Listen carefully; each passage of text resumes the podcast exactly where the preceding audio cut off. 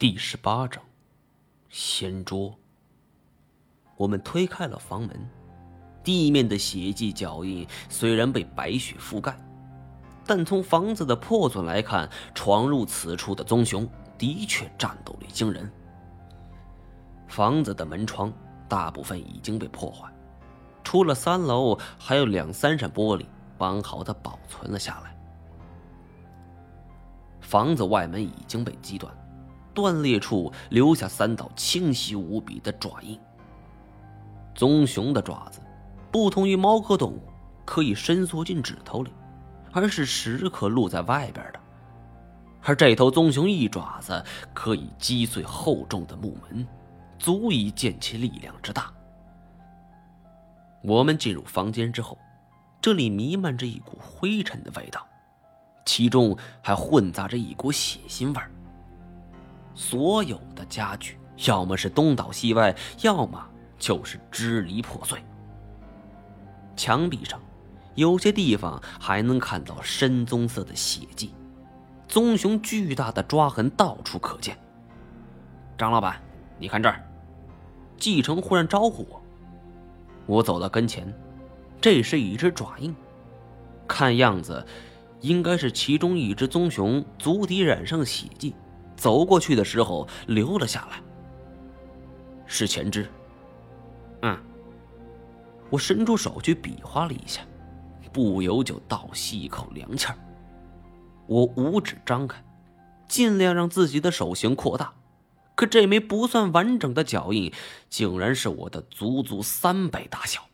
如果按这个尺寸估量，这是一个无法想象的家伙。我和继承正然相视了许久，大概这种场景是谁也没经历过的。如果七八头如此大的棕熊一起来，那是 AK 四十七都摆不平了，得用火箭炮啊！一直到回去的路上，我握成拳头的右手都在情不自禁的微微颤抖。继承也好不到哪儿去，面无血色，吞咽着唾沫。我俩一路无话。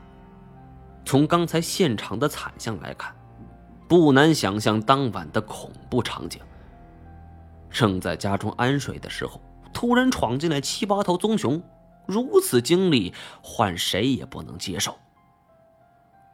我心中笃定了主意，这次就算了，我不会接的。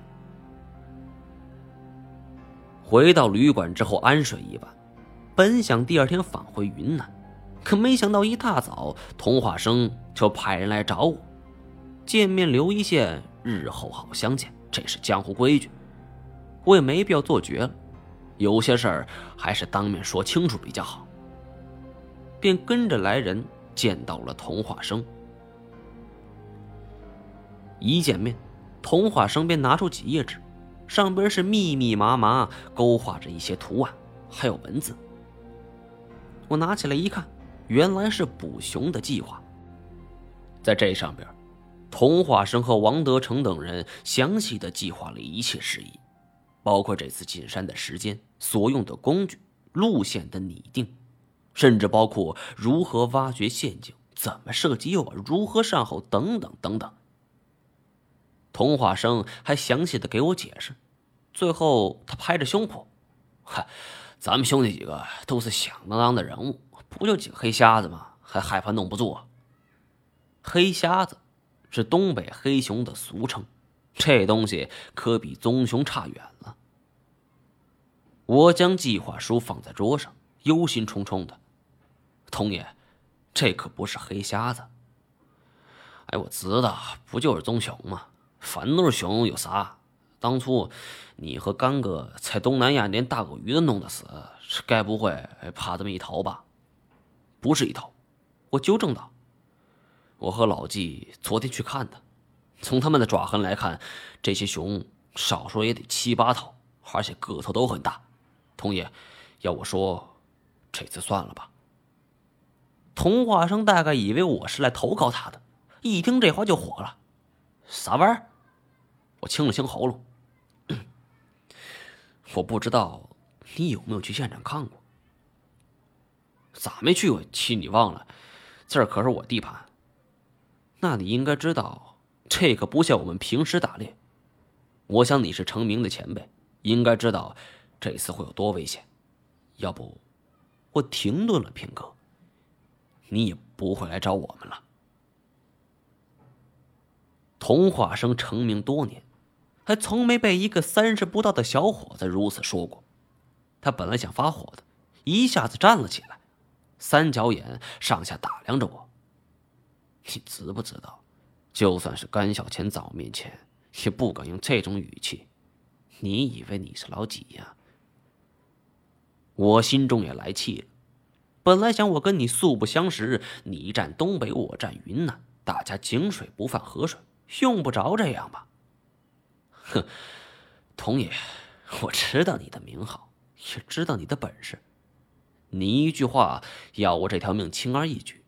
但是兄弟，奉劝你一句，这次你们的行动，就是带我们这人去送死。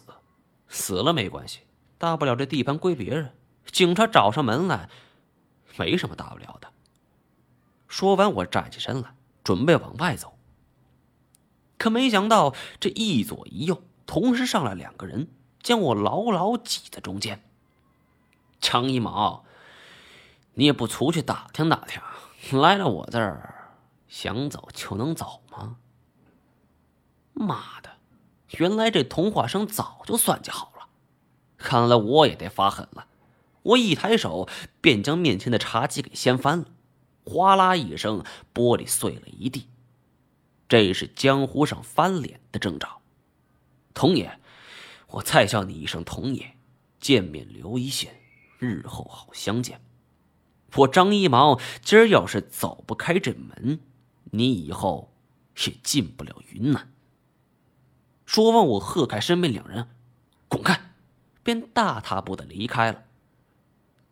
事后怎样，我并不清楚，只是听说童话生的行动最后失败了。